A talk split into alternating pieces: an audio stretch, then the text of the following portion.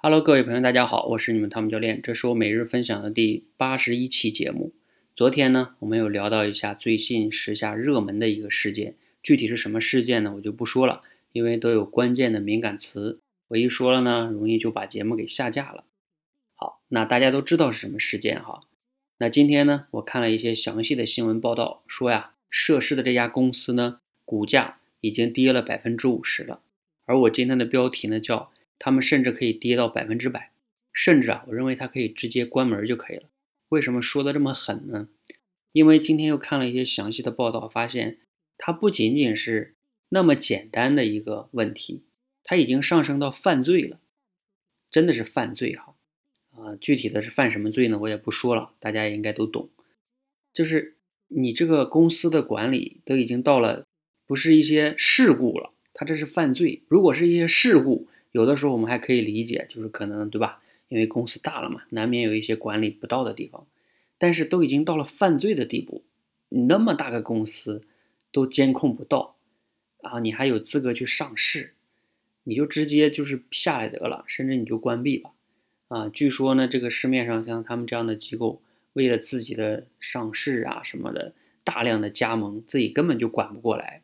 尤其是做这个行业，真的你要去。注意这个安全呀，很多东西的，那可是祖国的未来呀，我就不多说了。总之啊，嗯，这件事情我今天晚上看了一些更详细的报道，我真的是蛮气愤的，就觉得啊，同样是做教育的，这可是做教育啊，这可不是别的行业，这跟之前的那个你们懂的哈，那个奶粉事件有什么区别？没区别，甚至比那个我认为更恶劣。所以啊，这样的公司。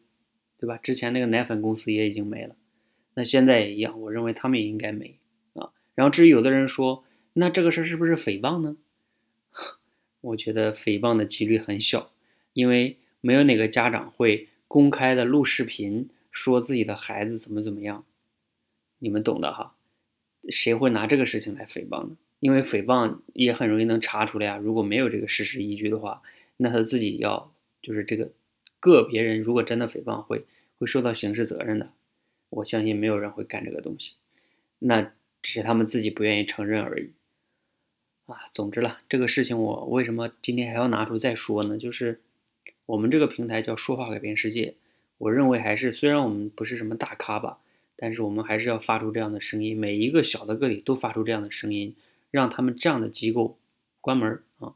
这样的话呢，一些其他的更加用心的做教育的人呢，才能。出来，否则都是被这些资本呐，被这些东西弄的，根本就不是在做教育，他们只是资本游戏，这个是非常可悲的一件事情，好吧，今天就分享到这里，希望大家如果听到了呢，可以转发一下，我们让这家机构可以下市吧，关闭吧，谢谢大家。